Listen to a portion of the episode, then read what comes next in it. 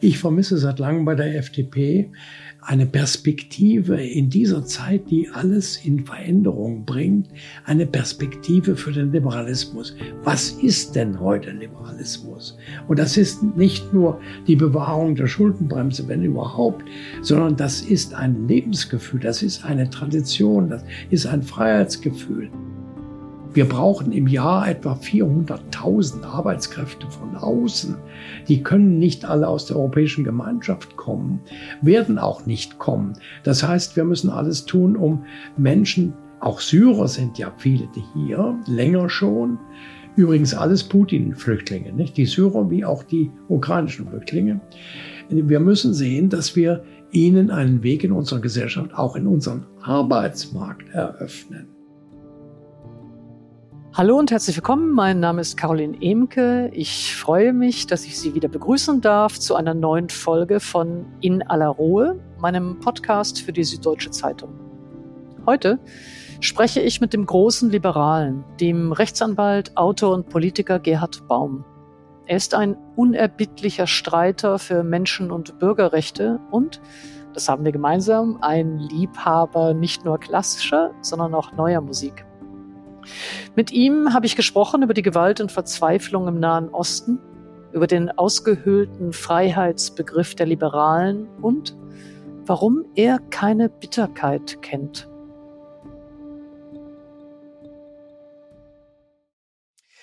Herzlich willkommen zu einer neuen Folge von In aller Ruhe. Ich freue mich sehr auf meinen heutigen Gast, Gerhard Baum. Herzlich willkommen. Schön, dass Sie Zeit haben. Ja, gerne. Und ich habe Zeit. Wir können alles vertieft jetzt besprechen. Wunderbar. Herr Baum, wenn ich mit etwas Persönlichem beginnen darf. Ich bin im Jahr 1967 geboren. Ich habe im Jahr 1986 Abitur gemacht und Sie sind für mich die große politische Kontinuität in meinem Leben. Sie sind in dieser ganzen Zeit, in der ich politisch äh, sozialisiert wurde und nachdenken konnte über Innenpolitik, aber auch über internationale Politik, immer ein Bezugspunkt für mich gewesen. Und dafür würde ich mich zunächst am Anfang unseres Gespräches erst einmal bedanken wollen. Und damit verbunden ist meine erste Frage. Wenn Sie auf Ihr politisches Leben zurückschauen, ist dies im Moment die zerbrechlichste und die düsterste Zeit? Ja, es scheint so. Ich habe ein bisschen Hemmung, Superlative zu gebrauchen, aber ich sehe es so. Vielleicht verkläre ich ein bisschen den Rückblick. Wir hatten Krisen.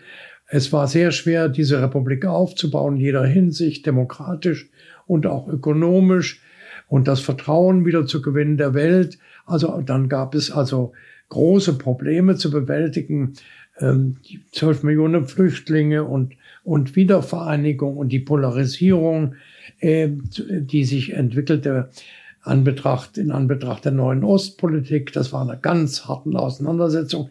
Na, aber ich neige Ihnen zuzustimmen. Es ist jetzt etwas in Gang gekommen, was ich in dieser bedrückenden Realität in mein ganzes Leben nicht wahrgenommen habe.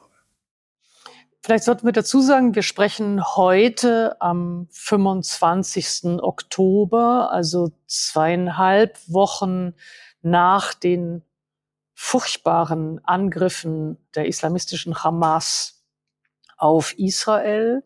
Ähm, während wir sprechen, sind äh, noch immer jüdische Geiseln äh, in Haft äh, im Gazastreifen. Während wir sprechen, wird auch immer noch in Reaktion auf diese Anschläge der Gazastreifen angegriffen. Es herrscht eine große humanitäre Krise im Gazastreifen. Können Sie vielleicht ein bisschen beschreiben, wie Sie diese letzten zweieinhalb Wochen seit dem 7. Oktober erlebt haben? Die Situation hat mich ungemein beschäftigt äh, und äh, bedrückt und es sind ja immer neue Aspekte sichtbar geworden. Also die Parteinahme der vieler hier lebender äh, Palästinenser für die Hamas hat mich erschreckt. Äh, also, dass, dass hier ein Potenzial äh, da ist, das überhaupt kein Verständnis hat für die Existenz Israels, ein Potenzial von Einwanderern. Äh, der von mir sehr geschätzte Ahmed Mansour hat, hat den Preis äh, der, unserer Menschenrechtsstiftung äh, bekommen vor einigen Jahren, die meine Frau und ich ins Leben ge gebracht haben. Der sagt ja auch, dass äh, die ähm, im Grunde die Immigranten, und zwar bis in die jüngere Generation, den Hass auf Israel mitgebracht haben.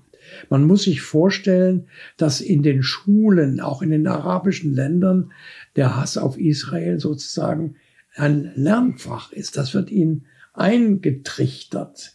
Es ist ein, eine Situation, äh, die ähm, im Grunde in, in allen arabischen Ländern jetzt aufbricht, wo also dieser Hass einen Nährboden, einen neuen Nährboden findet.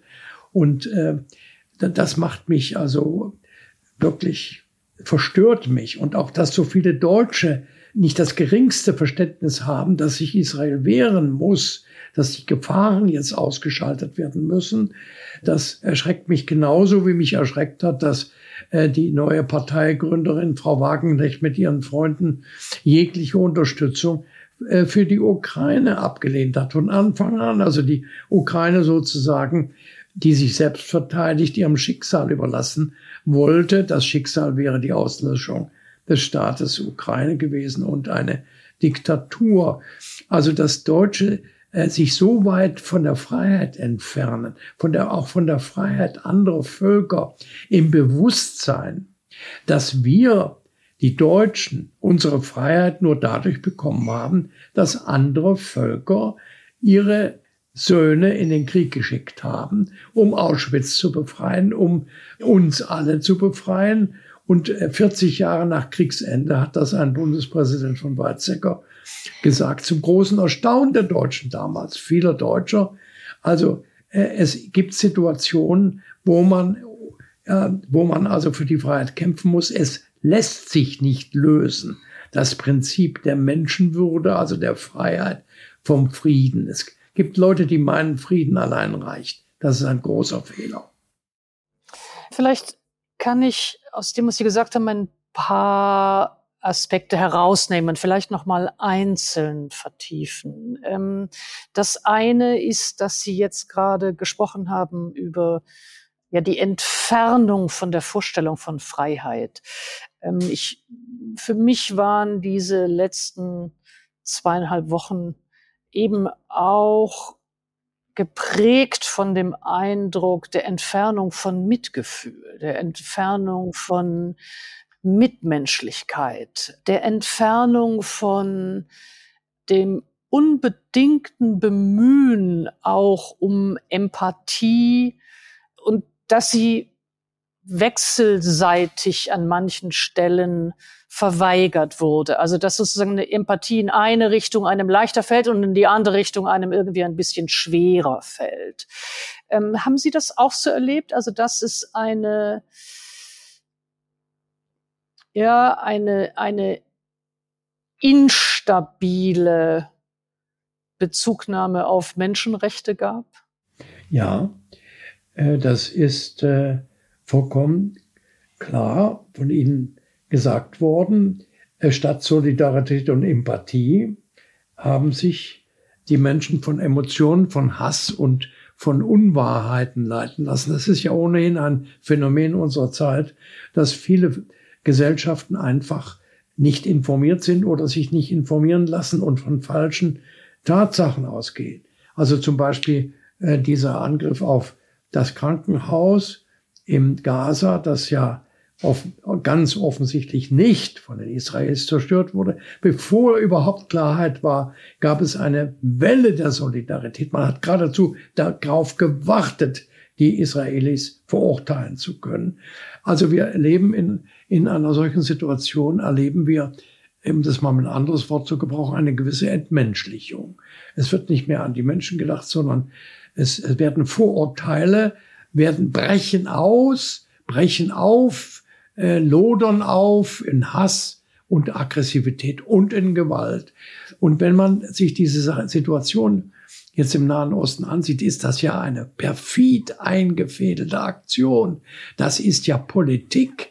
Diese Hamas kümmert sich nicht selten wenig um das Schicksal der Leute im Gazastreifen.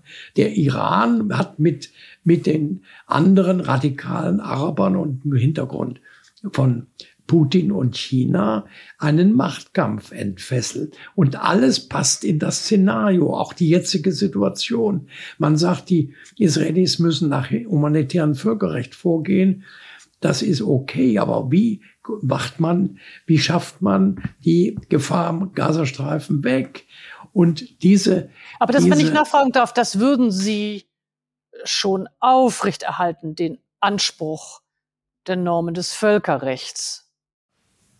Ja, ja, natürlich. Ich meine, wenn, wenn Sie allerdings eine Raketenabschussstation treffen wollen und, und die, die also unter einer Schule liegt, dann wird das schon alles schwierig, nicht? Also, äh, was heißt in dieser Situation humanitäres Völkerrecht? Natürlich immer, wenn, wenn es, wenn es geht. Aber auf der anderen Seite ist das abzuwägen mit äh, dem Schutz vor weiteren Angriffen. Sehr, sehr schwierig für Israel. Und dies, ich habe das alles erwähnt, weil natürlich jetzt jede, jede Verletzung der Zivilbevölkerung im Gazastreifen, das Leiden der Bevölkerung im Gazastreifen ist ja Teil des Szenarios. Szenarios. Man will den Westen, man will Israel hässlich machen. Und selbst die Freilassung von ein, zwei, drei Geiseln wird als eine humanitäre Wohltat jetzt gefeiert von einigen Leuten, obwohl dem ein Verbrechen vorhergegangen ist, vorhergegangen ist. Also wir haben es mit einer perfiden, eingefädelten äh, Strategie zu tun. Ähm, vielleicht würde ich ganz gern dann nochmal nachfragen. Also mir scheint es entscheidend zu sein, zunächst einmal das Recht des israelischen Staates auf Selbstverteidigung festzuhalten das Recht des israelischen Staates, sich gegen solche Anschläge, gegen auch die Infrastrukturen äh, und die Ideologie der Hamas zu Wehr zu setzen. Ähm, also das scheint absurd, das betonen zu müssen, aber ich glaube, es ist wichtig, das nochmal zu betonen, weil auch das fällt ja anscheinend manchen äh, manchen Figuren oder manchen Gruppierungen schwer, diese Anschläge in aller Klarheit zu verurteilen und die, das Recht auf Selbstverteidigung des Staates Israel zu betonen. Und ich glaube auch, es ist wichtig, genau was Sie beschrieben haben, äh, zu beschreiben, wie schwer es ist, in einer solchen Topografie wie der des Gazastreifens diese Gegenschläge und den Versuch eben der Vernichtung der Strukturen der Hamas durchzusetzen. Trotzdem scheint es mir eine zweite Frage zu sein, nämlich des Wies. Also mit welchen Mitteln und mit welchen ja, zivilen Opfern können diese Schläge durchgeführt werden. Da würde ich ganz gerne nochmal nachfragen, weil dafür genau das Völkerrecht natürlich eingesetzt ist. Also es sich nicht nur auf die Frage bezieht ähm, der Legitimität der Kriegsführung oder, de, oder des in den Krieg eintretens oder hier der Selbstverteidigung selbst, sondern eben schon auch, welche Regeln und nach welchen Prinzipien dann dort äh, vorgegangen wird. Deswegen würde ich Sie noch mal fragen, wenn wir dieses Beispiel haben, das Sie gerade selber gebracht haben, mit einer Schule, da würde ich ganz gerne nochmal nachfragen. Würden Sie sagen, es ist dann auch legitim, eine Schule anzugreifen? Nein. Also wenn ich von, davon ausgehen muss, dass ich dort Schüler treffe und Lehrer, dann ist das äh, sicherlich nicht äh, akzeptabel. Die ganze Situation erfordert von äh, Israel jetzt eine große Selbstüberwindung. Die Israelis ähm, empfinden diesen Anschlag wie die Amerikaner September 11. Wir haben einen Schock. Die Amerikaner haben Fehler gemacht. Bei der Reaktion auf September 11 ist äh, etwas passiert, das hinterher zu der Schlussfolgerung führt, die Reaktion war eigentlich mindestens ebenso schlimm wie das, was passiert ist. Also jedenfalls eine falsche Reaktion. Und wenn eine Reaktion nun den Funken des Anscheins in sich trägt, dass Rache geübt wird, dann ist sie nicht zu ertragen. Und die, die Israelis müssen jetzt, und das haben ja Obama und Biden jetzt in Bezug auf ihre eigenen Erfahrungen gesagt, müssen wirklich jetzt sehr äh, klug vorangehen und dürfen sich nicht möglicherweise auch auf, ich sage das mal ganz ungeschützt, möglich auf, auf totale Sicherheit auch verzichten, wenn, wenn man in irgendeiner Weise doch zu einem Friedensprozess kommen sollte. Also sie, sie müssen sich so verhalten, dass sie einerseits der Betroffenheit ihrer eigenen Bevölkerung Rechnung tragen und andererseits einen Friedensprozess nicht aussichtslos machen in absehbarer Zeit. Ich war äh, in Israel vor einigen Monaten, wie ich oft in Israel war, übrigens den besten Gesprächspartner, den ich je dort hatte, war Rabin, der ermordet worden ist. Der hätte da vieles noch machen können. Übrigens habe ich auch gerade Hannah Arendt gelesen. Mhm. Äh, und sie hat 1948 gesagt, das geht nie gut. Das wird nie Frieden geben. Ich bin da etwas anderer Ansicht. Hätte, man, hätte man es richtig gemacht, hätte es Frieden gegeben. Also wir waren in Israel und haben uns äh, äh beschäftigt mit den vielen Menschen, die protestiert haben gegen den, die Auflösung und die Angriffe auf den Rechtsstaat. Und ich habe die alle gefragt, Ihr seid jetzt äh, wirklich aufgewacht, habt ein ganz neues Demokratiebewusstsein entwickelt. Gibt es denn auch eine Brücke, jetzt eine Beschäftigung mit dem Palästinenserproblem? Ist das bei euch auf der Tagesordnung? Und die Leute, die ich gesprochen habe und die auch in Israel Bescheid wissen, haben gesagt, nein. Ja, äh, ich äh, würde ganz gerne ähm, aus meinem Eindruck von den Gesprächen ähm, der letzten Wochen auch sprechen. Und meine, meine jüdisch-israelischen Freundinnen haben neben diesem absoluten Schock, den sie auch beschrieben haben über diese Brutalität, die Gnadenlosigkeit dieses Massakers der Hamas am 7. Oktober. Neben diesem Schock über diese Gewalt und natürlich auch die Angst um die entführten Geiseln auch etwas artikuliert, das, glaube ich, eine Rolle spielt für die Reaktion.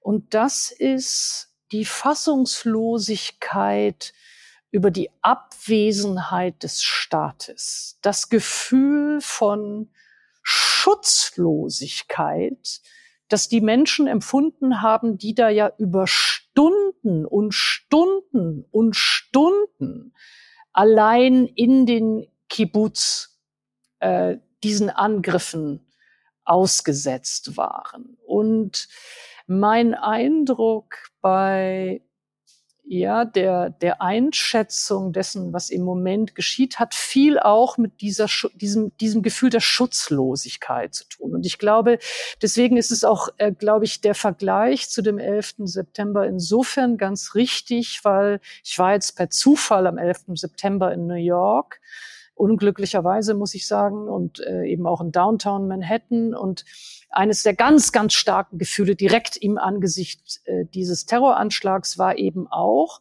die, die völlige Fassungslosigkeit, dass die USA auf ihrem eigenen Territorium angegriffen werden können. Also die Erfahrung der Ohnmacht, die Erfahrung der Schutzlosigkeit, die Erfahrung der Verwundbarkeit. Und mein Eindruck von damals war auch, dass die, diese, die Wucht der amerikanischen Reaktion, äh, the Patriots Act, auch damit zu tun hatten, unbedingt Souveränität wieder erlangen zu wollen. Und ich glaube, dass das im Moment auch zu sehen ist und zwar verständlicherweise zu sehen ist.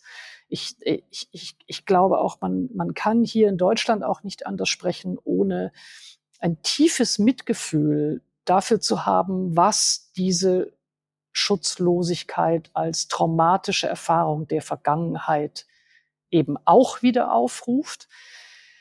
Ich glaube nur, dass das, was Sie erwähnt haben, also die Frage, was waren die Fehler von, von dem 11. September? Was waren die Fehler der amerikanischen Reaktion?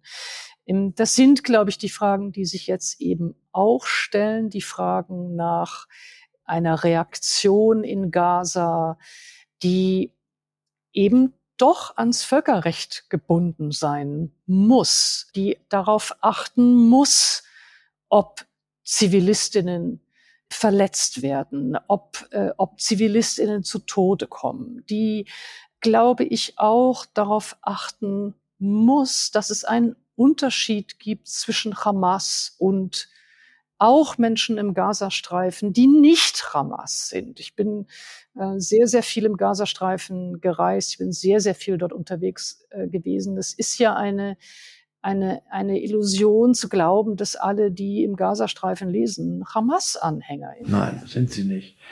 Sie sind Geiseln der Hamas, viele. Nicht? Sie werden benutzt. Und ähm, ich habe, was die Amerikaner angeht, nach September 11 waren es Freiheitseinschränkungen, die nicht zu rechtfertigen waren. Im Grunde ein, ein Angriff auf die Werte der Aufklärung. Hat, da hat, haben viele mit Recht gesagt und wir haben uns ja hier wehren müssen gegen unsere eigene Regierung, die dem, dem nachahmen wollte, nicht wahr? Chile hat also eine, eine, eine Erklärung abgegeben, dass eine unverbrüchliche ähm, Gemeinsamkeit da besteht. Also ähm, ich sehe in dem, was Sie gesagt haben, ähm, etwas, was ähm, auch mit der Regierung Netanyahu zu tun hat. Äh, sie hat, äh, ihre Wurzel ist, dass ein Ministerpräsident alles gegeben hat, auch an Zugeständnissen, um seine eigene strafrechtliche Verurteilung zu vermeiden. Im, Im Grunde eine unglaubliche Situation. Und er hat das Land geschwächt. Er, er hat äh, äh die Handlungsfähigkeit Israels geschwächt. Und das war auch ein Grund für die Nachbarn zu sagen, äh, wir werden das jetzt mal machen. Ich will nicht sagen, dass das unter einer anderen Regierung nicht passiert wäre, aber die Regierung Netanyahu hat äh, offenbar die Verteidigung ganz offensichtlich vernachlässigt und dieser, dieser Schock, das ist sicherlich ein sehr, eine sehr wichtige Bemerkung, die Sie gemacht haben, ist auch zu überwinden jetzt. Es ist ganz schwierig. Amerikaner haben lange gebraucht. Übrigens, Guantanamo gibt's heute noch. Heute noch sitzen ja. Leute unschuldig in Guantanamo. Ja, absolut. Also ich glaube, ähm, äh, ich äh, würde übrigens auch sagen, schon damals der Angriff auf Afghanistan mit der Begründung, dort wäre eben Osama bin Laden und Al-Qaida beherbergt, war, glaube ich, die Formulierung war natürlich auch eine schwierige Entscheidung. Und ich glaube auch eine, die innerhalb der Region ähm, lange, lange ausgestrahlt hat. Ja, ich würde eben nur gerne diesen, diese Frage des, des, der Reaktion äh, und des Völkerrechts deswegen ansprechen, weil ich glaube, dass es eine eine ausgesprochen feine Balance braucht, die absolut eindeutig die wirklich fassungslos machende Gewalt der Hamas markiert, die das selbstverständliche Recht der Selbstverteidigung und der Reaktion auf diesen Terror markiert und dann trotzdem fragen kann und muss, glaube ich, wie darauf reagiert werden äh, kann, nicht nur in der Frage, was an der Reaktion legitim ist, was davon eben zu weit geht, weil es zu viele zivile palästinensische Leben äh, versehrt. Und dann vielleicht auch die Frage, was politisch klug ist. Das scheint noch eine zusätzliche Frage zu sein. Frau Imke, lassen wir mal einen kurzen Blick werfen auf die Welt. Ich meine, es hat ja einen Überfall ge gegeben, der verbunden ist mit unzähligen Kriegsverbrechen. Die UNO hat gerade wieder einen Bericht über die Kriegsverbrechen im Ukraine der, der Kriegsverbrechen der Russen herausgegeben. Ich bemühe mich mit Frau Leuthäuser-Schnarrenberger, unseren Generalbundesanwalt, in Bewegung zu setzen, wenigstens das eine oder andere Kriegsverbrechen auch äh, zu verfolgen. Also es ist, irgendwo ist die Hemmschwelle gesunken durch den Überfall, der ja nicht von allen Staaten verurteilt wird. Also eine große Weltmacht hält sich zurück. Das ist China. Wir haben den globalen Süden, wir haben eine neue Weltordnung und Putin mit China zusammen strebt ja nicht nur die Vernichtung der Ukraine an, sondern er will eine neue Weltordnung. Eine anti-amerikanische, anti-westliche Weltordnung, die nicht mehr Rücksicht nimmt darauf, ob ein Staat eine Demokratie ist, sondern eine, eine Weltordnung, die nach den Prinzipien eher der autoritären Strukturen verfasst ist. Und das ist die Generalherausforderung. Wir haben eine wunderbare Völkerrechtsordnung. Wir erleben jetzt im Dezember, am 10. Dezember, den 75. Jahrestag der Allgemeinen Erklärung der Menschenrechte. Eine, eine, ein Moment der Besinnung der Menschheit, im Erschrecken. In der Präambel steht drin, in angesichts der Barbarei, die das Gewissen der Menschheit zutiefst verletzt hat. Damals, 1948, gab es ein Gewissen der Menschheit, auf das man sich berufen hat. Das hat mich junger Mensch sehr beeindruckt. In der UNO-Charta ist dann klargestellt worden, dass Frieden nicht alleine, sondern nur mit Menschenrechten zusammen verteidigt werden kann. Und dann gibt es ein ganzes Netz von völkerrechtlichen Verpflichtungen, ein Regelwerk. Zum Beispiel die Ausübung der Gewalt ist nur zur Selbstverteidigung möglich. Und jede Überschreitung ist äh, ähm, nur möglich äh, durch die UNO selber. Und das ist eben jetzt gebrochen worden durch Putin und es wird immer wieder gebrochen. Aber das Regelwerk ist, Frau Emke, noch nie so herausgefordert worden wie jetzt.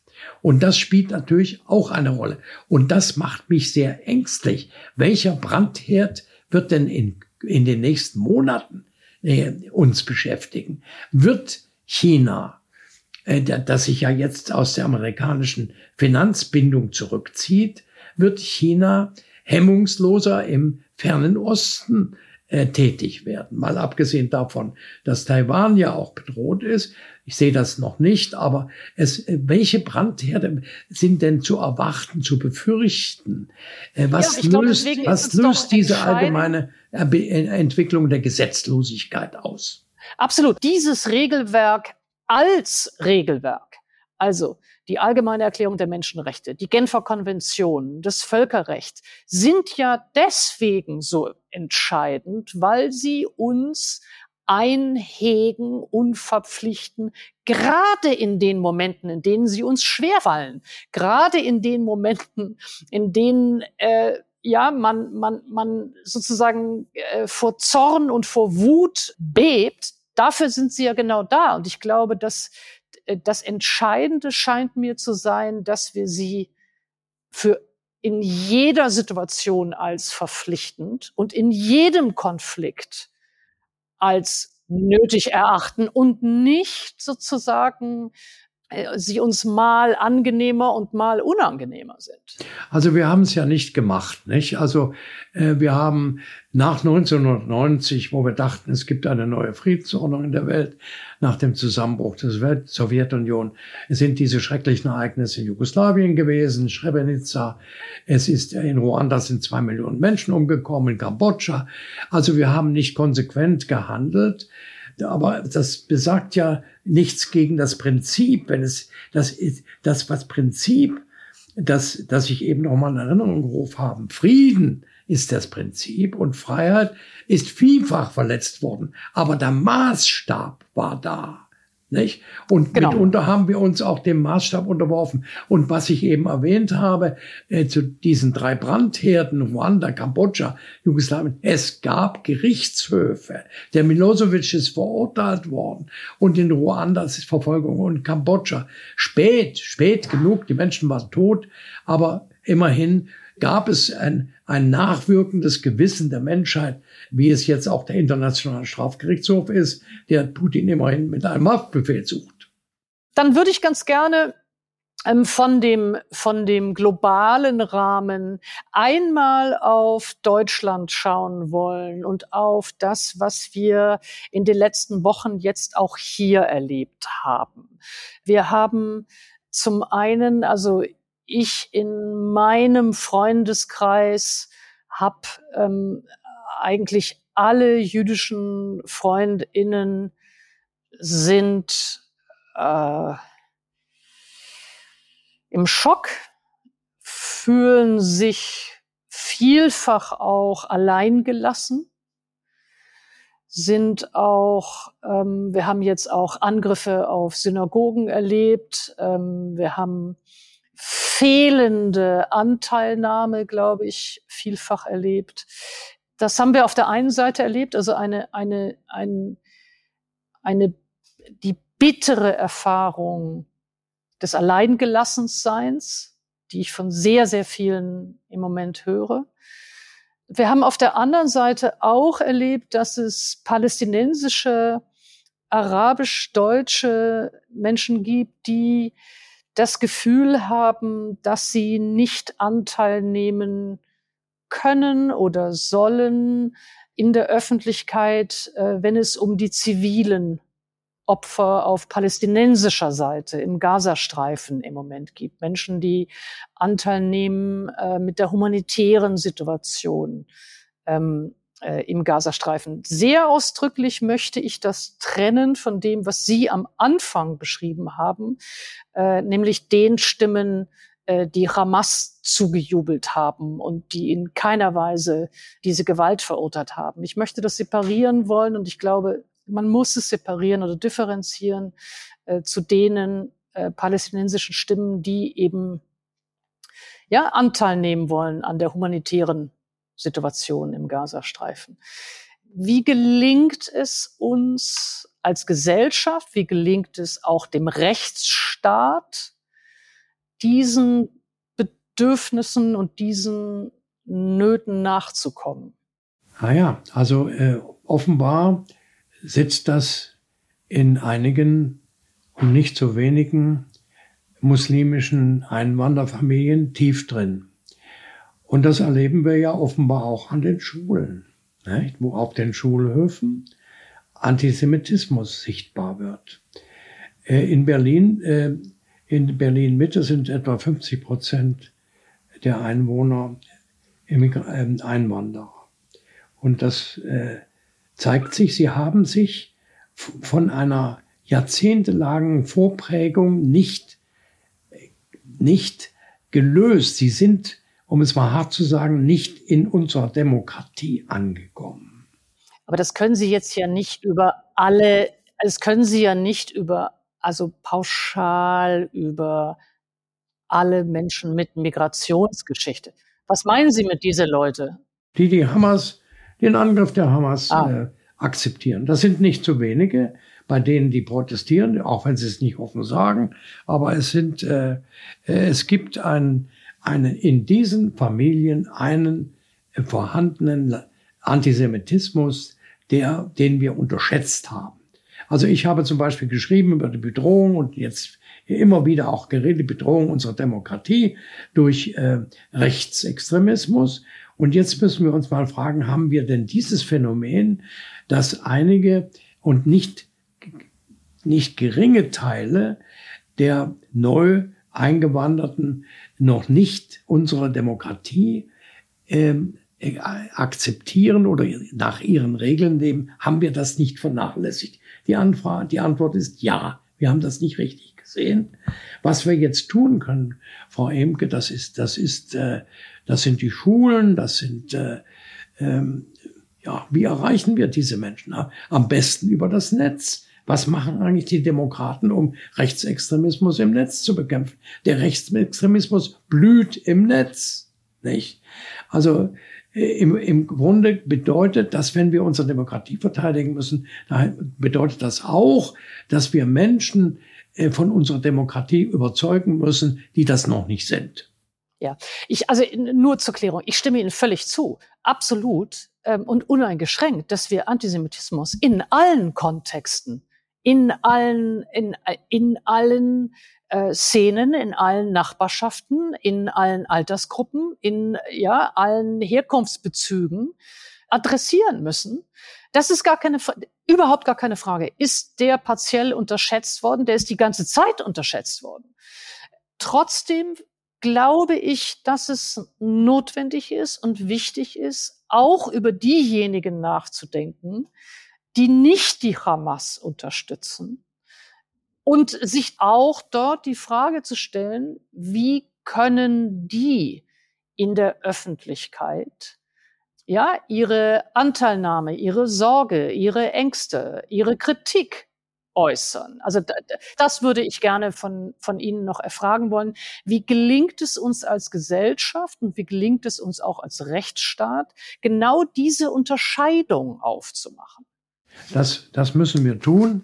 Und zwar auch herausgefordert durch Demonstrationen, wo sich beide Meinungen mischen. Das erleben wir ja immer wieder, haben wir auch bei Covid erlebt. Also das ist die Frage, wofür darf oder wogegen darf in Deutschland demonstriert werden. Das ist eine Frage, die sehr eng mit der Meinungsfreiheit, mit einem Grundrecht verbunden ist. Beides sind Grundrechte.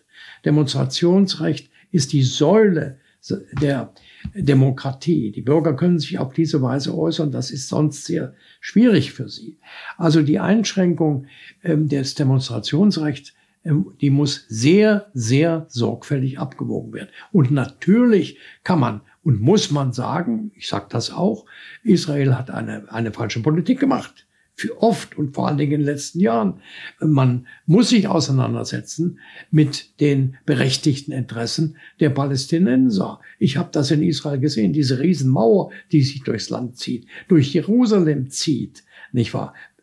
Ein Palästinenser, bei dem wir zum Mittagessen waren, die Familie hat gesagt, wie sollen wir denn uns versöhnen, wenn wir die andere Seite überhaupt nicht kennen? Also diese, diese, diese Entfernung dieser Gesellschaften voneinander, da haben wir viel zu sagen und müssen auch etwas sagen. Übrigens, der Generalsekretär der Vereinten Nationen hat ja, hat ja eh etwas gesagt, was zu heftigen Reaktionen von Israel geführt hat. Er hat die noch einmal aufgeblättert was in den letzten Jahren und Jahrzehnten eigentlich versäumt worden ist.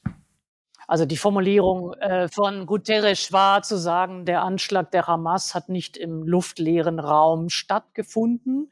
Ähm, naja, das, die, die, die, das war die Formulierung, oder? Die meinen Sie jetzt, oder, oder welche? Ja, er hat, äh, er hat die, hat, er hat das nicht rechtfertigt, hat im Gegenteil, hat aber gesagt, dass das findet in einer, in einem politischen Umfeld statt, das seit Jahren und Jahrzehnten nicht in Ordnung ist und dass wir die Vereinten Nationen immer auch kritisiert haben. Ja, also äh, es ließe sich jetzt zu der Formulierung, wie, wie, wie glücklich oder unglücklich die Formulierung war, sicherlich noch einiges sagen. Ich würde ganz gerne noch trotzdem noch mal zurück auf diese Frage, weil das ja auch ihre ureigenste Thematik auch ist. Diese Frage des Demonstrationsrechts, die Frage der Versammlungsfreiheit. Ähm, und ja, der, die, die, die, den Grad zu finden, ab wann muss die Polizei eingreifen, ja. ähm, wie viel an, ich würde jetzt mal sagen, Zumutungen muss eine, eine demokratische Öffentlichkeit aushalten können, aber auch, so würde ich jetzt sagen, eben schon auch eine, ja, eine Öffentlichkeit, die ja mit vielen historischen Wunden, sagen wir mal so, aufgeladen ist. Also es geht um das Recht hier. Es geht um das Verfassungsrecht. Äh, und es geht um das Versammlungsrecht, das da vom Verfassungsrecht abgeleitet worden ist. Und ähm, die, die Rechtsprechung, die wir haben, geht also sehr weit. Sie können in Deutschland äh, für Putin, den Kriegsverbrecher, äh, demonstrieren. Sie können für die Abschaffung des Grundgesetzes demonstrieren. Die Polizei muss solche sogar im Ernstfall solche äh, Demonstrationen schützen. Die Grenze sind der öffentliche Frieden und das Strafgesetzbuch. Im Strafgesetzbuch wird die Verherrlichung nationalsozialistischen Gewaltherrschaft und die ihrer Rechtfertigung bestraft. Es wird auch bestraft das Verbrennen und Vernichten staatlicher Symbole, also die Flagge Israels jetzt. Es muss aber in jedem Einzelfall geprüft werden, ob äh, das rechtfertigt, in das Demonstrationsgebot oder, oder in, die, in das Demonstrationsrecht einzugreifen. Und hier stellt sich bei mir die Frage, die mich auch immer noch beschäftigt. Was machen wir mit denen, die für die Hamas demonstrieren, die dann Gewalt rechtfertigen? Das ist eine Grenzfrage. Ich meine, angesichts der wachsenden Bedrohung der Juden der jüdischen Gemeinden, der jüdischen Einrichtungen in unserem Lande, kommt das sehr nah an, an, an, an Tatbestand heran, den ich, den, den man mit äh, sozusagen Stimulieren von Gewalt, ja, von Übergriffen. Das sind nicht mehr nur einzelne Meinungsäußerungen, sondern sie haben einen fließenden Übergang in ein Bedrohungsszenario für unsere jüdischen Mitbürger, so dass ich bei solchen Demonstrationen das berücksichtigen würde. Aber manches, Frau Emke, müssen wir ertragen. Ähm, ich erinnere jetzt, das ist, äh, erinnern Sie auch, weil das Teil Ihrer eigenen politischen Biografie natürlich auch war, auch äh, die Zustimmung zu der terroristischen Gewalt der RAF.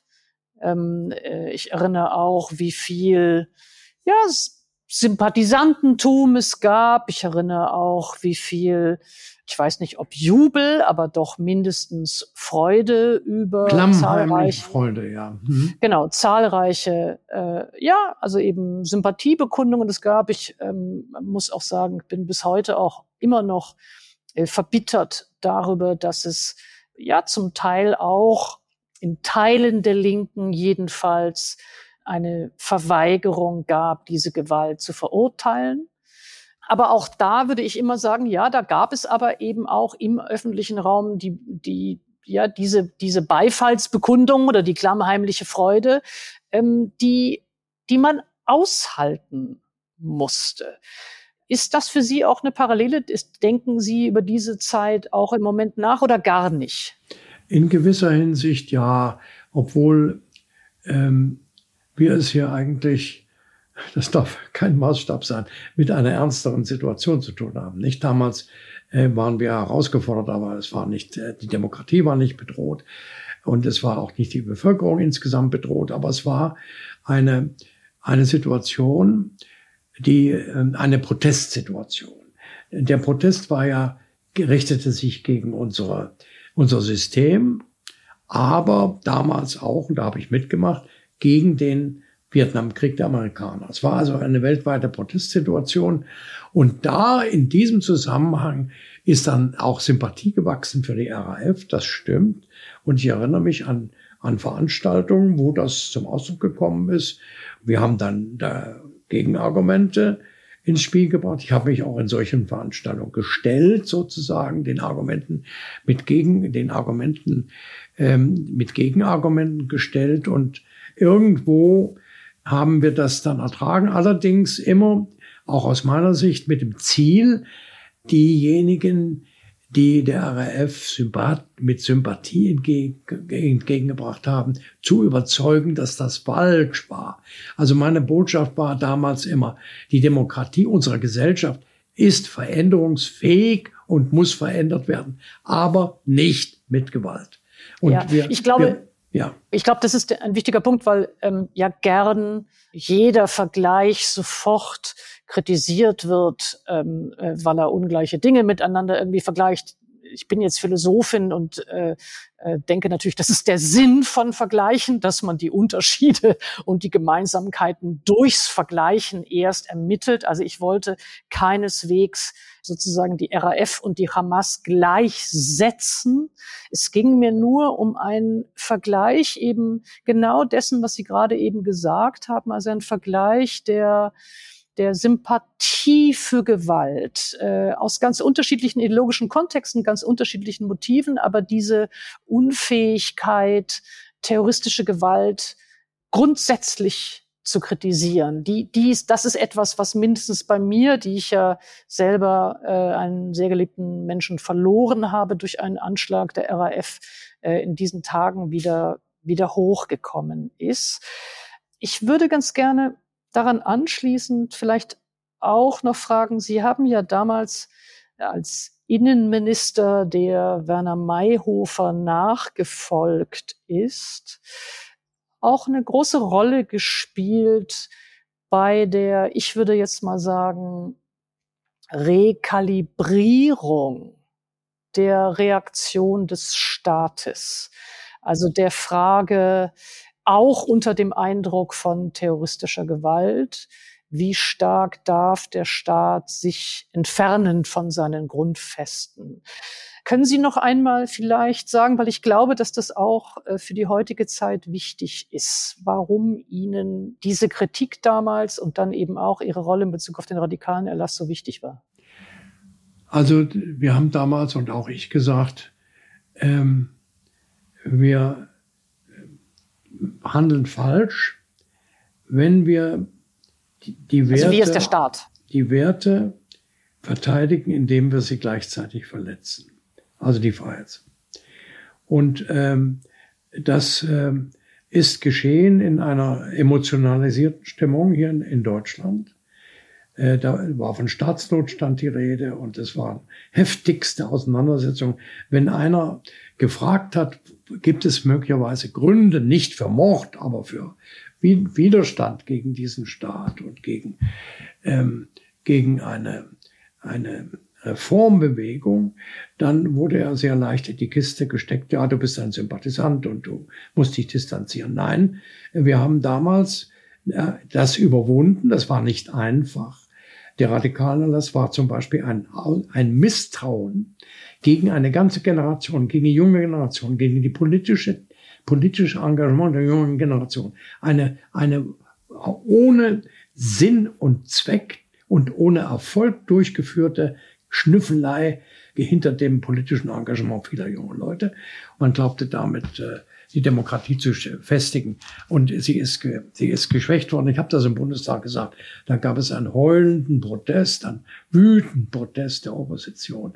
Also äh, es ist eine Versuchung in solchen Situationen, dem irgendeinem angenommenen Volkswillen nachzukommen. Damals war es die Bildzeitung, verheerend. Der damalige Chefredakteur Böhnisch hat sich später entschuldigt, den Volkszorn zu stimulieren und alle, die auf der Seite der Vernunft waren, sozusagen zu Mittätern zu machen, zu Sympathisanten zu machen. Nicht wahr? Also äh, vor solchen Situationen müssen wir uns hier schützen.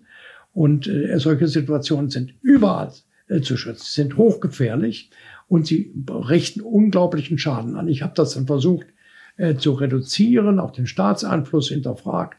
Aber ähm, das ist dann auch gelungen. Wir sind in, in ruhigeres Fahrwasser bekommen.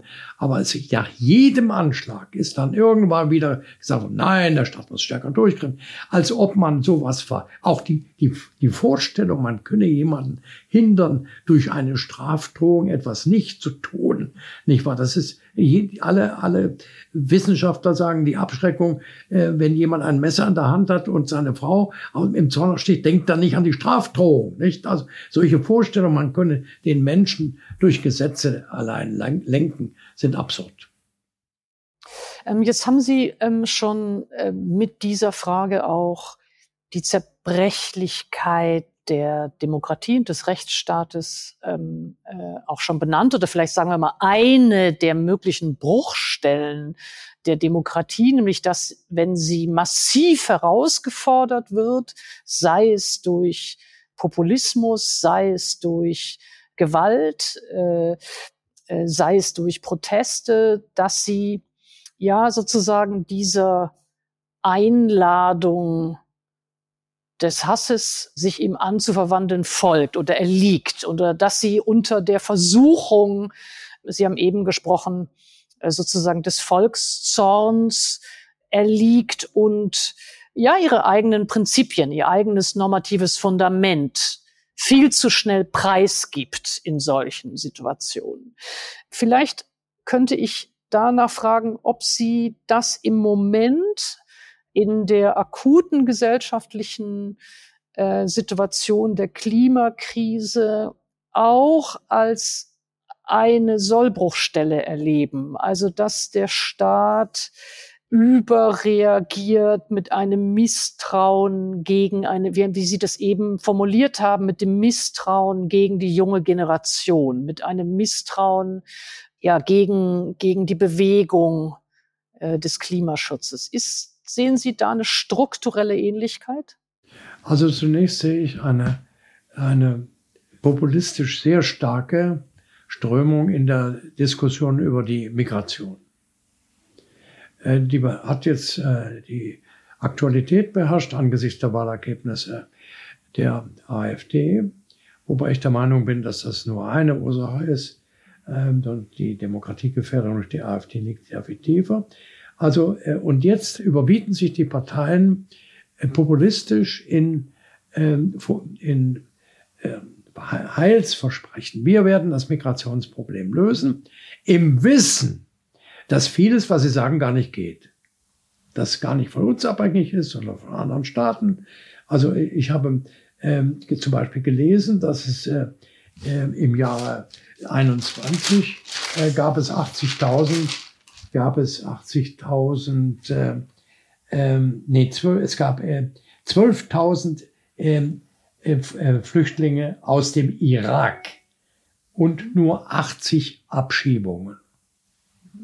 Das funktioniert nicht. Das ist sehr kompliziert. Da muss man mit den Staaten, die die ähm, Menschen wieder aufnehmen sollen, muss man reden, was Frau Merkel begonnen hat. Das funktioniert nicht.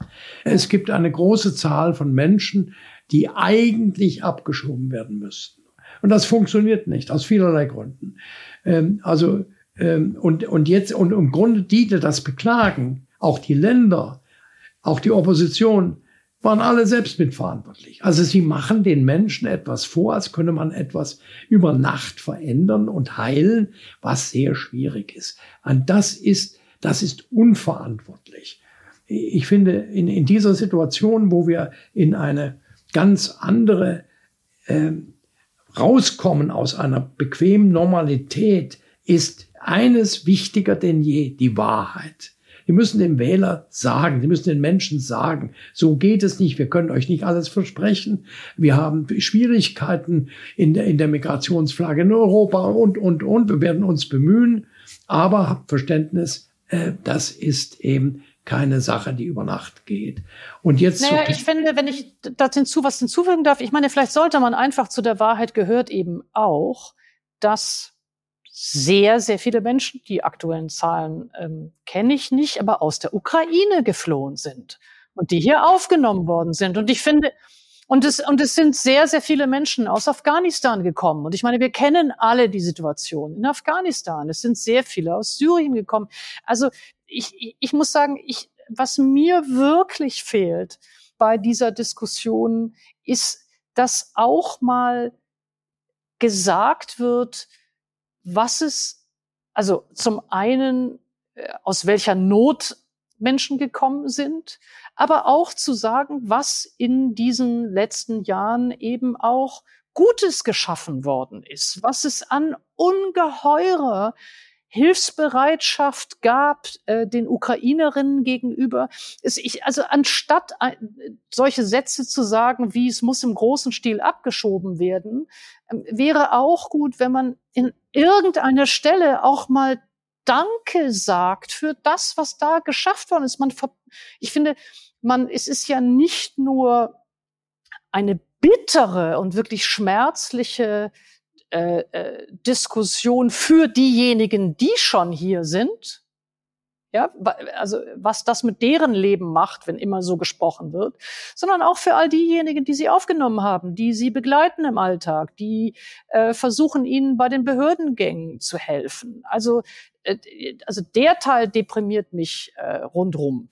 Also es ist so, wie Sie sagen, von zehn Geflüchteten in den letzten zwei Jahren kommen neun aus der Ukraine. Und das ist äh, unbestritten, stößt auch noch auf Zustimmung, habe ich das Gefühl. Ganz abgesehen, dass es eine private, private Hilfsbereitschaft gibt, dass Leute, die ich auch kenne hier und meiner Freundschaft, äh, meinen Bekannten und Freunden, die, die persönlich sich um Flüchtlinge aus der Ukraine gekümmert haben. So, dann gibt es in dieser Diskussion tritt in den Hintergrund etwas, was in unserer Verfassung völlig verhunzt ist, aber ein Menschenrecht ist. Das Recht auf politisches Asyl. Ich meine, die Deutschen haben, die deutschen Emigranten haben äh, das Gott sei Dank, einige, viele, viel zu wenige allerdings, haben das Immigrationsrecht in Anspruch genommen und die Verfassungsgeber haben, haben von die, durch diesen Eindruck geprägt das Asylgrundrecht ins Grundgesetz geschrieben.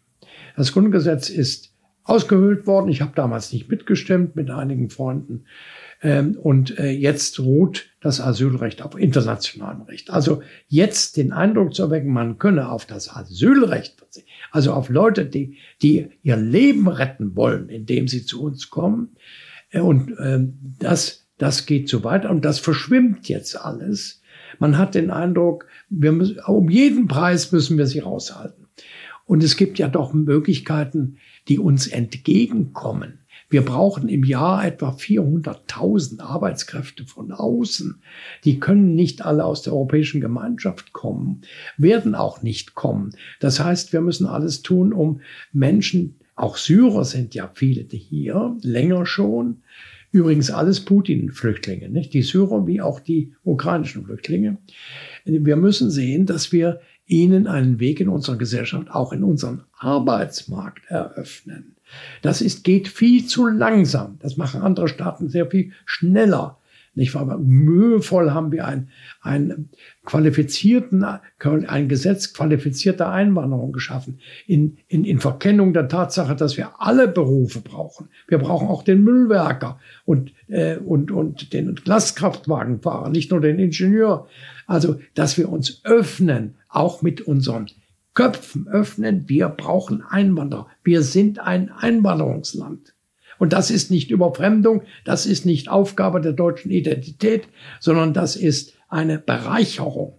Ja, ich glaube nur, was wir, also äh, das glaube ich auch, ich glaube nur, dass wenn wir die Kommunen anschauen, die eben sich, äh, sich kümmern um, um Wohnraum, Unterkünfte für Geflüchtete, dass es dort tatsächlich eine eine akute Wohnungsnot gibt. Dazu muss man sagen, die gibt es ja nicht nur für Geflüchtete, sondern, äh, sondern äh, die, die Wohnungsfrage ist, äh, glaube ich, die soziale Frage oder eine von vielen sozialen Fragen, aber äh, ich glaube eine, die unbedingt angegangen werden müsste, um eben auch das nicht zu einem Nullsummenspiel werden zu lassen. Ja, also die einen kommen und nehmen, äh, nehmen die Wohnungen weg, sondern indem man einfach äh, sozusagen sagt, es braucht wirklich ein radikales äh, Angehen dieser Wohnungsnot. Es muss eine Verbesserung auf dem Wohnungsmarkt geben.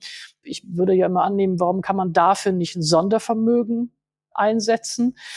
Ähm, ja. Aber äh, ja, halten Sie für sinnvoll oder halten Sie für nicht sinnvoll? Oder? Also es gibt noch etwas, äh, das Versagen Europas. Also Europa ist im hohen Maße unsolidarisch und ähm, Europa ist im Grunde auch nicht voll handlungsfähig. Äh, Europa müsste jetzt in diesem Weltgeschehen ein wirklich eigenständiger globaler Akteur werden.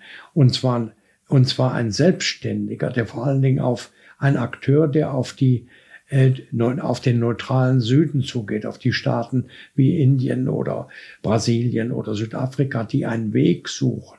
Und hier in der, in der Flüchtlingsfrage haben wir es mit Egoismen zu tun. Zum Beispiel wäre es auch ein, habe ich gerade einen Vorschlag gelesen, hat jemand gesagt, natürlich bei uns in Deutschland sind die sozialen Unterstützungsleistungen sehr hoch. Warum gibt es nicht eine europäische Angleichung?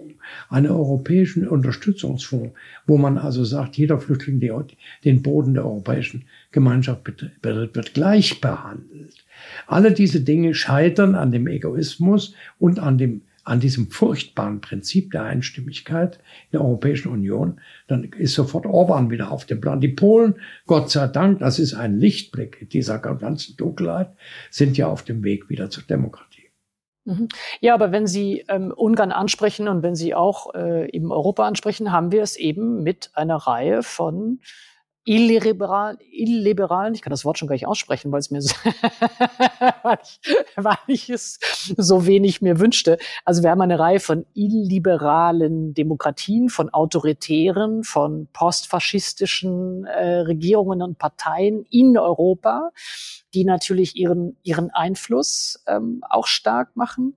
Äh, wir haben in, jetzt im Moment bei uns ein, ein, ein sehr, äh, ja, ein Erstarken oder Wiedererstarken der AfD, der in äh, und das heißt, wir können ja nicht nur in Anführungszeichen auf Europa schauen, sondern wir müssen auch hier bei uns in unsere eigene Demokratie schauen und wie sie angefochten wird. Ja, also das Verfassungsgericht hat im NPD-Urteil gesagt, wer ein rassistisches Konzept einer ethisch exklusiven Volksgemeinschaft vertritt, handelt verfassungswidrig und knüpft an an die Nazi-Ideologie des Völkischen, eine Ideologie, die übrigens in Deutschland sehr, sehr lange sehr stark war, bis in die Weimarer Zeit hinein. Und ähm, ich habe in, als Junge in Dresden noch die, die Transparente vor Augen. Ein Volk, ein Reich, ein Führer. Also die Volksgemeinschaft. Also die Ausgrenzung derer, die nicht zum eigentlichen Volk gehören.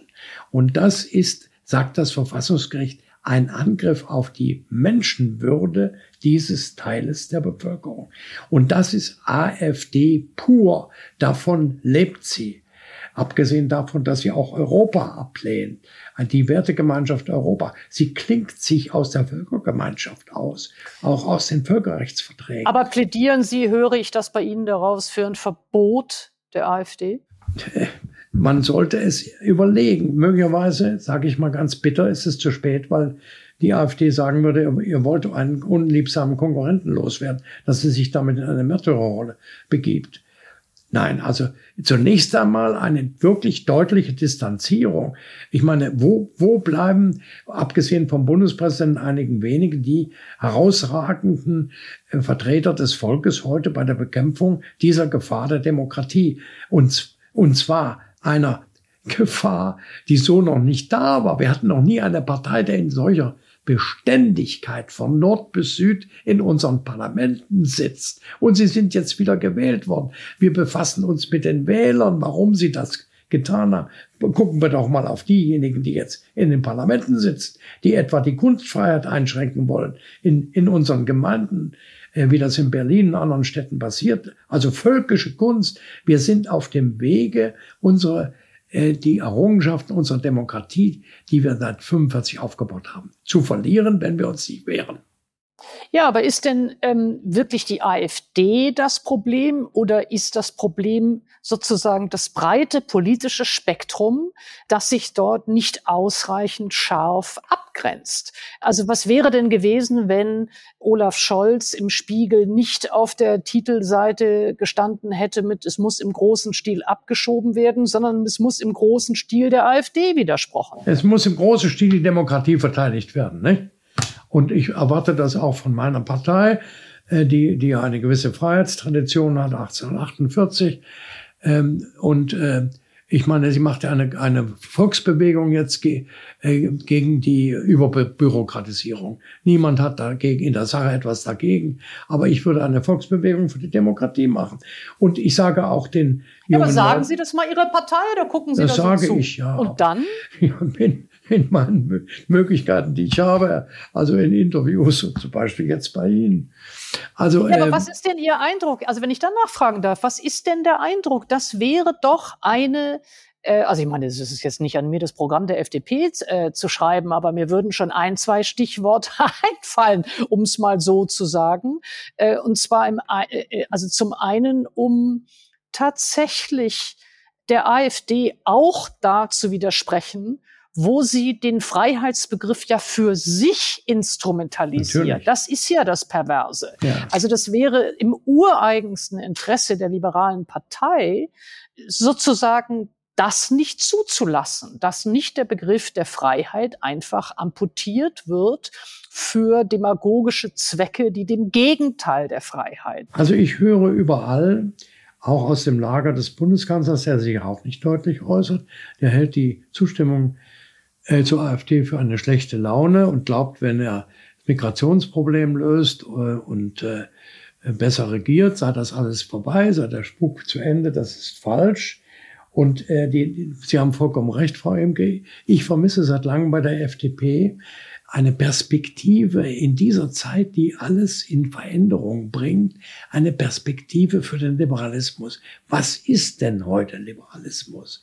Und das ist nicht nur die Bewahrung der Schuldenbremse, wenn überhaupt, sondern das ist ein Lebensgefühl, das ist eine Tradition, das ist ein Freiheitsgefühl, das äh, ist äh, und und das wird nicht artikuliert und deshalb wird die Partei auch von den von vielen liberal gesinnten Wählern, die ich feststelle, relativ heimatlos sind, eine ganze Menge versuchen, wird sie nicht gewählt. Nicht? Also, und äh, hinzu kommt noch etwas. Bei den, ich sage den jungen Leuten, die sich für das Klima, den Klimaschutz einsetzen, wie wir alle, dass sie nicht nur dieses Ziel vor Augen haben. Wenn die Demokratien vor die Hunde geht, auch unsere Demokratie, und die Rechtsparteien, die Klimaschutz nichts wissen wollen, gewinnen, dann ist das schlecht. Sie müssen sich auch um die Demokratie im Allgemeinen kümmern, nicht nur um die Erreichung der Klimareduktionsziele.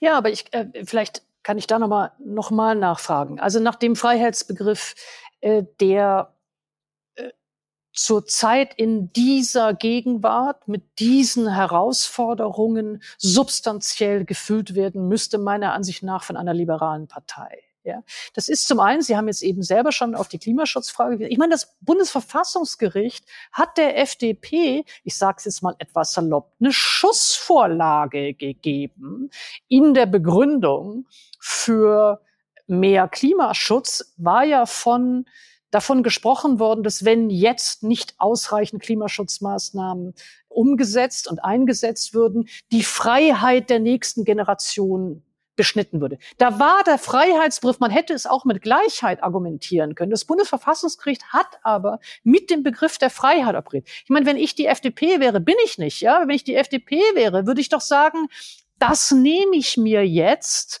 und das sozusagen buchstabiere ich mir aus, um nur eins, ein Themenfeld zu nennen. Das andere ist, darüber haben wir gerade gesprochen, die Frage von Versammlungsfreiheit, die Frage von Bürgerrechten, ähm, die Frage von Meinungsfreiheit, bei denen ich glaube, dass sie mir mindestens ausgesprochen kompliziert zu sein scheinen. Also nehmen wir diese, diese Proteste, nehmen wir diese äh, nehmen wir Meinungsfreiheiten, die wir eben auch als Zumutungen empfinden. Ich glaube gar nicht, dass das einfach ist, für Meinungsfreiheit zu ringen und die Grenzen auch zu bestimmen. Ich glaube, dass das eine ausgesprochen schwere Aufgabe ist.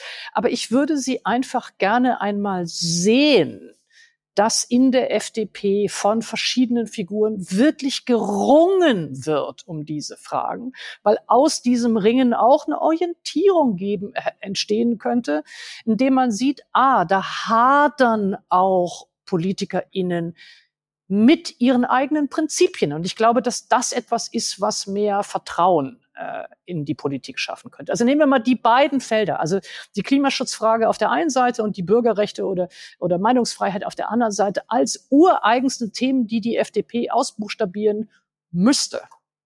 Mensch, ich echauffiere mich hier total für die FDP. Ich hoffe, dass Sie das irgendwie richtig wertschätzen. Ja, ähm, ich nehme jetzt Ihr Statement und werde dafür sorgen, dass es auf FDP-Parteitagen ähm, zur Sprache kommt. Es ist meines auch. Äh, denn wir haben. Ja. Nein, ich rede mich hier so in Rage, aber es muss, aber es kann doch nicht sein. Mit, ihrem, ja. mit dem, was Sie eben gesagt haben. Ähm, würde, würde da auch den Parteitag zu einer Dis Diskussion, hoffe ich, zwingen. Denn die findet nicht statt. Das, was Sie eben gesagt haben. Dieses Ringen, auch das sichtbar machen, dass man in, den, in manchen Fällen den richtigen Weg sich erst erarbeiten muss. Es wird das gesagt, was selbstverständlich ist, Existenzrecht des Staates Israel. Aber was, was man, was wir jetzt hier ansatzweise erörtert haben, äh, sehe ich nicht äh, in Diskussion der FDP oder nur am, am Rande. Sie hat ein merkwürdiges Verhältnis zum Staat. Sie äh, zögert dem Staat auch dort eine Rolle einzuräumen, wo er unverzichtbar ist, wo er Schutzaufgaben wahrnehmen muss. Und das Urteil, das Sie erwähnt haben, äh, ist äh, außergewöhnlich. Das Gericht ist in Neuland gegangen. Das Gericht mischt sich klugerweise in die in politische Zielsetzungen nicht ein. Also wenn eine, unsere Regierung sagen würde, wir nehmen an Klimaschutz nicht teil, ähm, da, also der, der, der, das Gericht ist nicht Ersatzgesetzgeber. Das, das kann es nicht sein, das will es nicht sein. Und seine Autorität gewinnt es auch, dass es sich zurückhält. Hier hat es in dem Urteil gesagt, wir haben ein Problem. Klimawandel.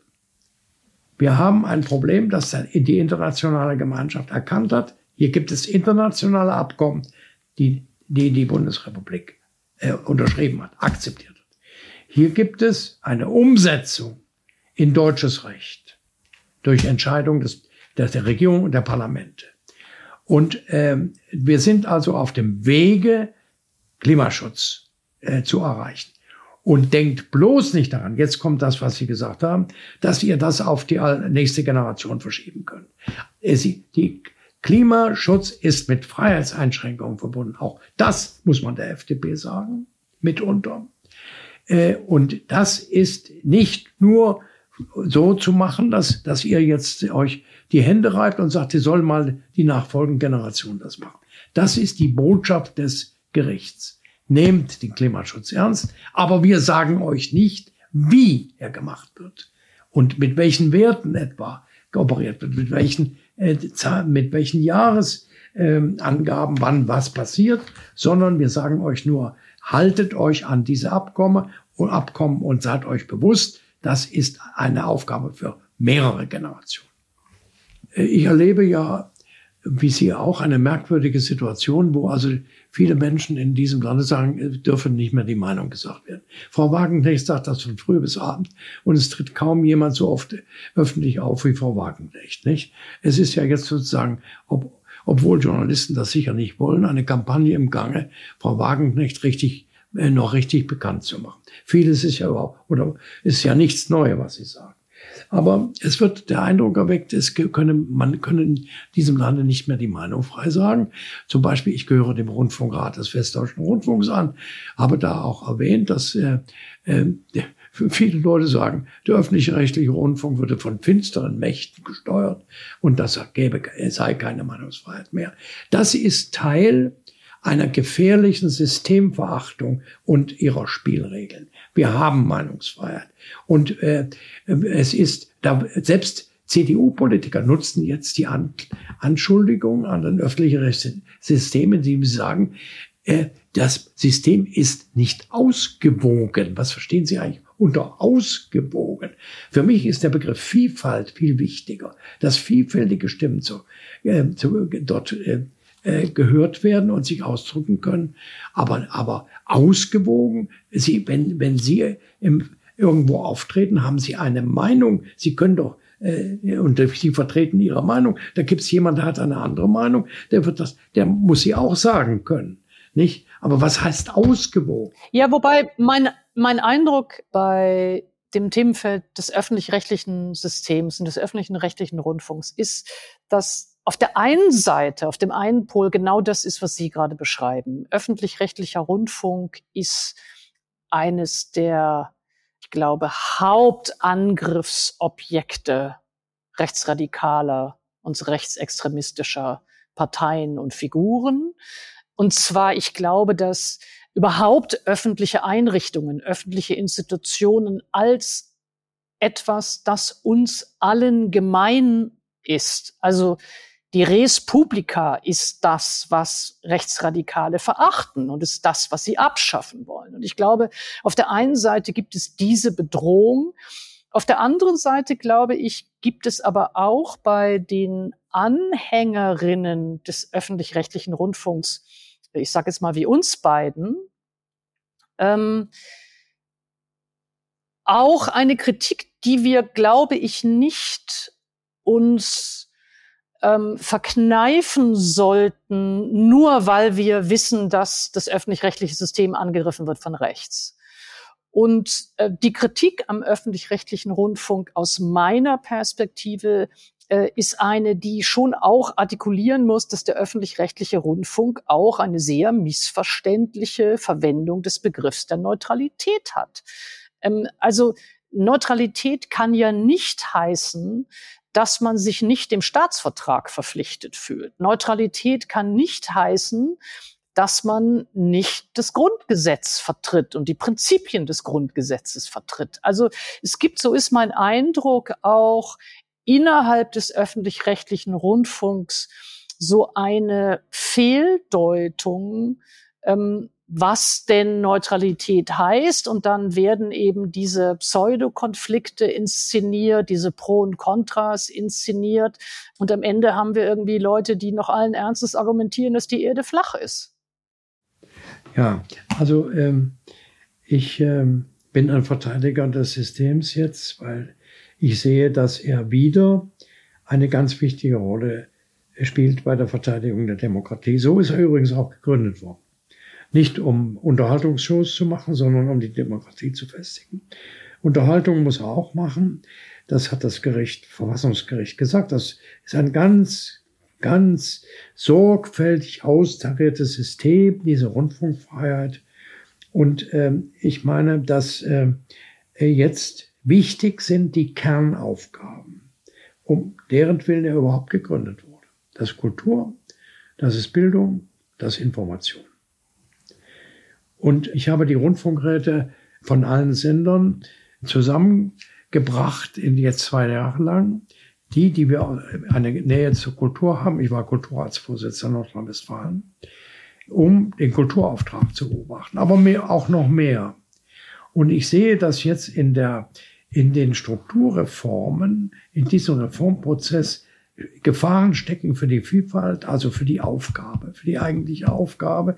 Und deshalb verteidige ich das System, dass ich nicht ab, nicht äh, sozusagen ähm, abhängig mache von meinem Urteil über Frau Schlesinger und den Vorfällen beim RBB. Es gibt in diesen Sendern hervorragende Leute überall und gute Journalisten. Also das äh, jetzt zu Ihrem Vor Vorwurf Neutralität. Ja, ich scheue mich dem zuzustimmen. Also wir, das heißt äh, die Aufsichtsorgane beispielsweise, beobachten in unserem Programmausschuss sehr, sehr sorgfältig das Programm. Wir gehen jeder Programmbeschwerde nach. Wir haben einen Programmbeirat ARD. Wir haben in jedem Rundfunkrat haben wir ein, eine heftige, mitunter heftige Programmdiskussion. Also dass das, ich erinnere mich so ein bisschen, dass diese Nähe haben sie aber nicht an die früheren Diskussionen über den WDR als Rotfunk. Nicht? Also da, da glauben immer Leute zu kurz zu kommen und äh, versuchen dann die Neutralität äh, in, äh, anzumahnen. Also da bin ich etwas zurückhaltend äh, angesichts der Angriffe. Ich verteidige das System, die Intendanten verteidigen es nicht mehr so, wie ich mir das wünsche. Ähm, ich habe Vielleicht eine Frage auch zu der Vielfalt, die Sie eben auch betont haben, Bezug auf das öffentlich-rechtliche System und die Sie vorher schon auch bei der Frage des Liberalismus äh, angesprochen haben.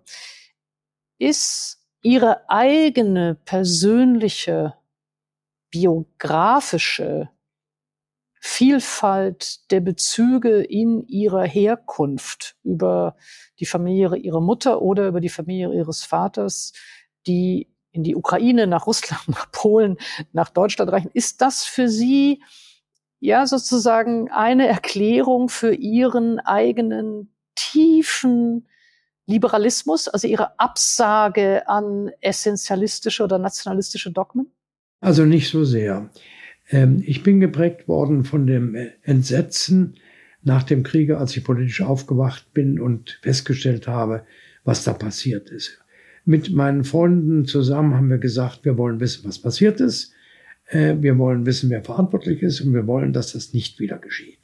Und warum ist das geschehen? Gibt es da etwas in den Deutschen, was äh, sie von der Aufklärung vom Westen entfernt hat, was dem Hitler Vorschub geleistet hat? Denn er ist ja schließlich gewählt worden. Was ist da in der Weimarer Republik passiert? Ähm, ich habe Leute getroffen nach dem Kriege, die gesagt haben, die von mir gefragt, warum habt ihr 1931 Hitler gewählt? Die großen Hitlerwahlen haben sie gesagt, ja, wir haben protestiert gegen das, gegen das, gegen das. Ja, aber wenn wir gewusst hätten, was der Mann damit macht, mit dem Mandat, hätten wir das natürlich nicht gemacht. Und ich habe gesagt, verdammt nochmal, wir dürfen nicht wieder in so eine Situation kommen. Und ich war umgeben von alten Nazis. In der Schule hat man uns, den Jüngern, verboten, einen Gedenkfeier für den 20. Juli zu machen. Vaterlandsverräter den Eid auf den Führer gebrochen haben. Sie können sich gar nicht vorstellen, auch in der damaligen FDP, der ich beigetreten bin, wie, wie präsent das Nazi-Denken noch war. Das wollten wir überwinden. Und das haben wir schließlich auch überwunden. Ich bin in übrigens in die Partei von Heuss eingetreten, nicht die von, in die von Mende. Aber es war ein, ein schwerer Kampf und ich hatte Zweifel, ob er gelingen würde. Ich habe damals Thomas Mann auf den Roman Faustus geschrieben und habe gesagt, ich habe eine Menge gelernt über die Wurzeln des Deutschseins, Deutschland und die Deutschen, hat äh, er in einem Vortrag zu analysieren versucht. Ich möchte, dass das nicht wieder geschieht. Ich habe aber keine so große Hoffnung. Und er hat mich dann ermutigt, brauchte die aber gar nicht. Also ich war geprägt von der Nachkriegssituation. Meine mein, meinen Vater habe ich kaum gekannt. Meine Mutter hatte russische Wurzeln bis zu ihrem Tod. Sie war immer in einer russischen Umgebung, auch später in Berlin. Ich habe eine tiefe Affinität, wie sie das immer gesagt hat, zur russischen Seele. Das war ganz wichtig, die russische Seele. Aber äh, meine Mutter hat mich in vieler Hinsicht geprägt. Sie war eine energische Frau, äh, die, die ihre drei Kinder ohne Vater, ohne Beruf äh, durchgebracht hat und gekämpft hat und äh, nie aufgegeben hat. Also eine, eine Frau, die, die ich äh, bewundere nachhinein und äh, immer besser verstehe. Äh, also äh, die Prägung kommt dann von einem Lehrer, den ich hatte, einem Lehrer, der mich in vielerlei Hinsicht geprägt hat, ein Glücksfall in meinem Leben, literarisch, äh, musisch und vor allen Dingen auch politisch. Und äh, das äh, das wirkt in mir nach, nicht wahr? Also wenn ich, wenn ich ein Gedicht von George lese oder das haben wir damals zusammen gemacht und so. Also in der Schule hat das alles nicht, ist alles nicht passiert. Und ähm, Sie wirken wie jemand, der niemals bitter ist. Äh, die erste Frage wäre, stimmt das? Oder, oder gab es das mal so eine wirkliche politische Bitterkeit? Ja, das gab es. Also die Beobachtung ist äh, interessant, die Sie haben. Also bitter bin ich in der Regel nicht. Ähm, ich habe mich auch nie entmutigen lassen. Ich habe immer weitergemacht. Ich war ja äh, viele Jahre äh, war ich äh, im Bereich der Menschenrechte weltweit tätig und habe schreckliche Situationen gesehen und äh, versucht, zu etwas zu ändern, auch in UNO-Gremien. Auf der Weltkonferenz 1993 war ich Delegationsleiter. Also ich habe mich nie entmutigen lassen. habe gesagt, das ist ein Kampf, der geht immer weiter. Und du, du musst eigentlich dabei sein, jeden Tag neu. Also das, äh, die Bitterkeit, von der Sie sprechen, ist äh, an einem Ereignis festzumachen 1982. 1982 verlor ich mein Ministeramt. Ähm, und das äh, muss man der Politik hinnehmen eigentlich. Aber ich verlor es, weil meine Partei das, was meine Freunde und ich politisch wollten, nicht mehr wollte. Und der, die, die Demütigung bestand unter anderem darin, dass einer meiner erbittertsten Gegner, ein CSU-Minister, mein Nachfolger wurde, von dem meine Partei ganz genau wusste, dass er eine Bürgerrechtspolitik nicht verfolgen würde. Also ich, im Grunde hat damals die Partei 1982 auch äh, mit, mit der Distanz zu mir Abschied genommen von de dem, was man damals sozialen Liberalismus nannte. Und das hat mich, das hat mich wirklich bitter gemacht. Aber nicht nachwirkend. Nachwirkend habe ich für Menschenrechte gekämpft, viele Jahre. Ähm, wenn ich noch etwas Persönliches fragen darf, ähm, ich äh, glaube, es gibt ja ähm, ein paar Neigungen oder Leidenschaften, die wir teilen. Das eine ist sicherlich die für Menschenrechte, das andere, das wissen vielleicht nicht so viele. Äh, wir, wir äh, äh, teilen die gemeinsame Liebe zur klassischen Musik und auch zur neuen Musik. Deswegen erlaube ich mir noch etwas Persönliches zu fragen. Ich bin jetzt 56 und würde ganz gerne von Ihnen wissen oder einen Rat bekommen, wenn Sie selber noch mal zurückdenken an die Zeit, als Sie in meinem Alter waren, bis jetzt zu Ihrem jetzigen Alter. Was glauben Sie, ist das Wichtigste in diesem Lebensabschnitt oder was würden Sie sich vornehmen, wenn Sie ich wären? Also ich würde sagen, neugierig bleiben und tätig bleiben. Also ich, äh, der Goethe hat äh, äh dann in, allerdings nicht in ihrem Alter, sondern als er 80 war, also so ein bisschen hin. gesagt, es gibt, äh, also zehn Jahre jünger als ich, äh, hat er von der vorschwebenden Zeit gesprochen, die man nicht mehr so strukturieren kann. Davon sind sie weit entfernt. Aber ich äh, äh, habe mir immer äh, eine Aktivität gesucht, in der ich dann auch aufgegangen bin, die mich beschäftigt hat, die mir äh, Kopfzerbrechen gemacht hat, die mir äh, Niederlagen und auch Erfolge gebracht hat. Also wenn wir uns um irgendein Land gekümmert haben, äh, vom Menschenrechtsausschuss in Genf aus, wo ich die deutsche Delegation geleistet, geleitet habe, ist vieles fehl, fehlgelaufen, manches ist gelungen. Aber allein sich um etwas zu bemühen, ist Lebenselixier, um ein, ein sinnvolles Leben zu führen.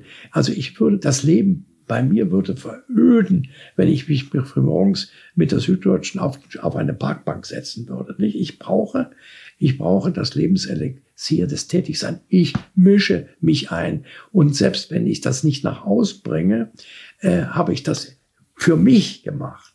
Nach außen bringe ich sehr viel, sehr, sehr merkwürdig, dass ich in dem im letzten Lebensjahrzehnt in einer Weise wahrgenommen werde, wie selten zuvor. Und das rührt daher, dass ich mich auch aktiv einmische. Ich melde mich. Mhm. Und offenbar habe ich einiges zu sagen und dann äh, ergibt sich eins aus dem anderen. Also ich habe mir zum Beispiel vorgenommen, äh, ein Buch zu schreiben über Menschenrechte, habe ich gemacht. Oder ein, das übrigens jetzt ins Türkische übersetzt worden ist. Also zwei Menschenrechte von Baum in der Türkei äh, erläutert. Also ähm, ich habe ähm, ich habe jetzt wieder Pläne. Ich möchte ein, ein, etwas schreiben über die Kunstfreiheit, die ich bedroht sehe. Durch viele Umstände, anderem auch durch die AfD und andere. Dass Kunst, Sie haben darüber auch geschrieben, sehr, sehr viel stärker mit Politik verbunden wird, statt mit der Freiheit des Künstlers, der gestalterischen Freiheit. Also äh, es fordert mich so manches heraus. Und wenn Sie um einen Rat fragen, dann diesen. Und dann noch was ganz Persönliches. Äh, das alles beruht bei mir auf einer Partnerschaft, äh, die mir gut tut und die das alles mitmacht und mitgestaltet.